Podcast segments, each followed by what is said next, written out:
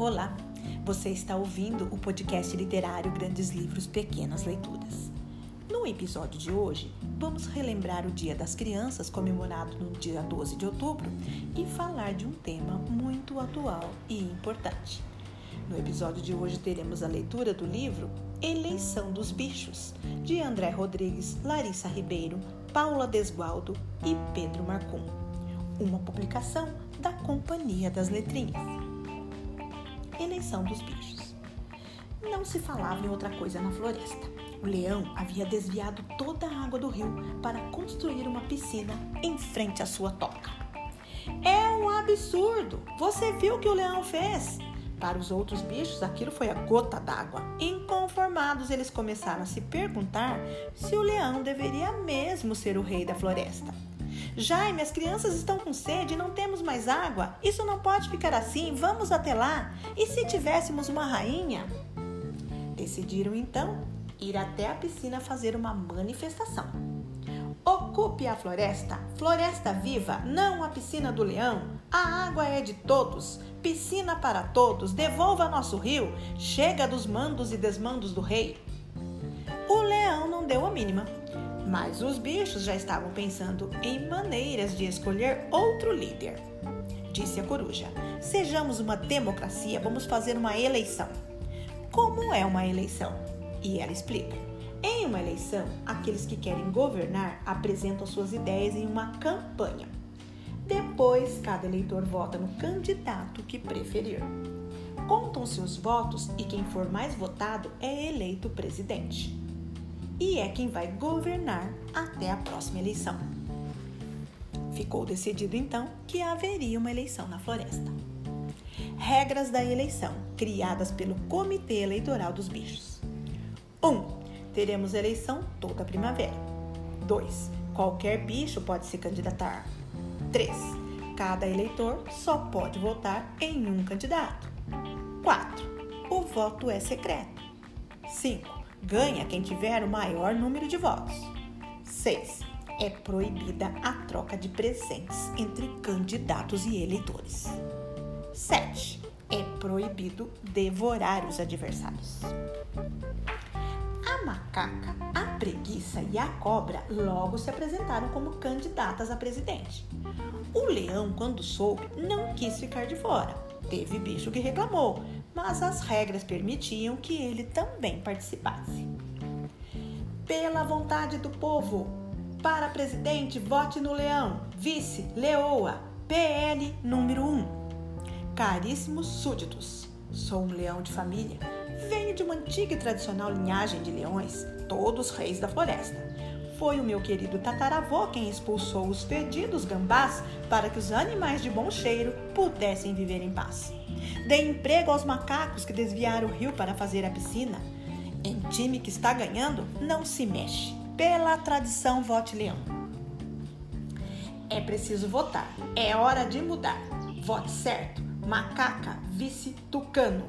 PDM número 7. Primeiramente, fora leão.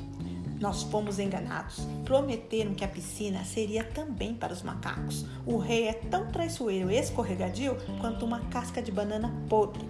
No meu governo, tudo será diferente. Vamos construir tocas e lares para todos. Chega de mentiras, macaca presidenta.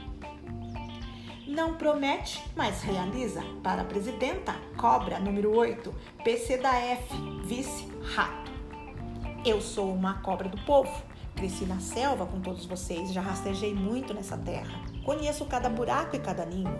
Enfrentamos a grande seca, sobrevivemos ao incêndio e aos caçadores. Juntos somos fortes. Vote na cobra. Para a presidenta, dê valor ao seu voto escolhendo uma boa candidata. Preguiça, vice Joaninha. Número 5, PRP. Bicharada. É hora de definirmos juntos o nosso futuro olhos e ouvidos atentos, quero escutar cada um de vocês. Não me julguem pelo nome de preguiçosa, não tenho nada. Apenas não me apresso, porque acredito que um bom governo não se constrói da noite para o dia. Com calma e paciência chegaremos lá. Quando começaram as campanhas, os candidatos tentaram convencer os eleitores a votar neles, mostrando as vantagens de serem escolhidos. participaram de programas de televisão, tiraram selfies com outras espécies, distribuíram panfletos e conversaram. Organizaram comícios, falaram mal de outros candidatos, embora isso não fosse legal. Instalaram placas: vote leão, vote cobra, vote preguiça, vote macaca e conversaram mais participaram também de um debate onde podiam fazer perguntas uns aos outros, falar sobre as propostas e apresentar seus pontos de vista.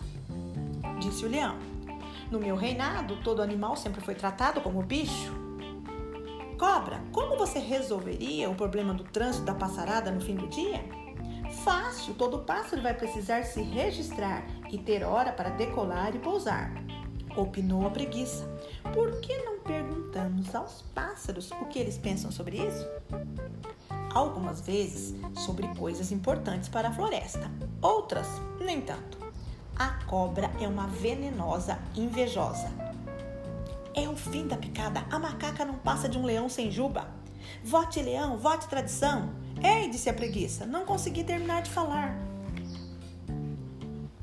No dia da eleição, os bichos se organizaram em uma comprida fila para colocar os votos que eram secretos na urna.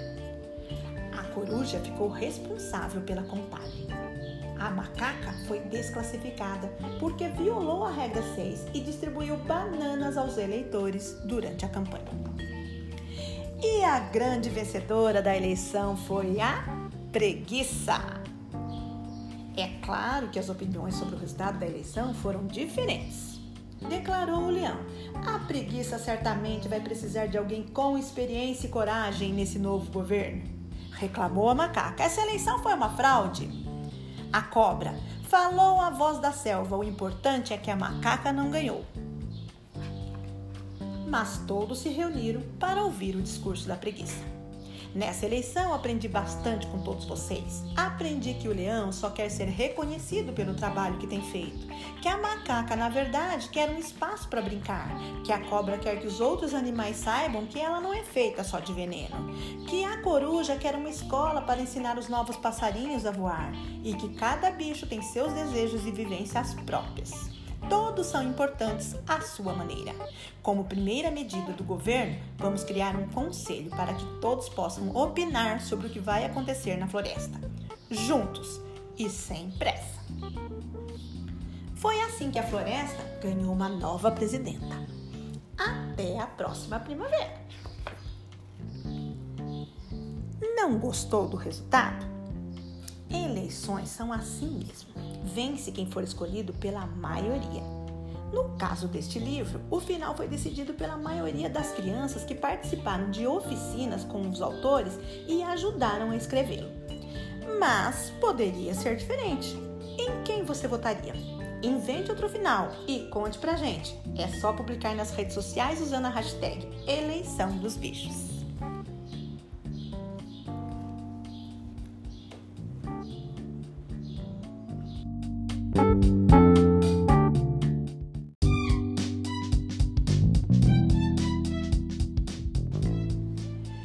Como este livro foi feito? Eleição dos Bichos é o segundo livro de uma série sobre política feita com as crianças e para elas. É o resultado de um trabalho aberto e coletivo criado a muitas mãos. O processo segue a receita do primeiro título, Quem Manda Aqui, de 2015, também publicado pela Companhia das Letrinhas. Primeiro, 220 colaboradores apoiaram sua produção no site juntos.com.você. Então foram feitas oficinas com crianças em São Paulo e em Florianópolis, onde foram incorporados os animais da floresta e as crianças participaram de uma eleição. Tudo o que aconteceu nesses divertidos e surpreendentes encontros serviu de inspiração para o livro, que além da versão impressa está disponível para download na internet gratuitamente no endereço quemmandaqui.com.br. É um convite para a reflexão e para o diálogo construtivo entre crianças e adultos. O livro conta ainda com um glossário com os principais termos utilizados no texto. E se você quiser conhecer mais episódios do nosso podcast, acompanhe nossas redes sociais, Instagram e Facebook. Grandes Livros, Pequenas Leituras. Se quiser nos enviar um recado, temos um e-mail, grandeslivrospequenasleituras@gmail.com. Muito obrigado e até o próximo episódio.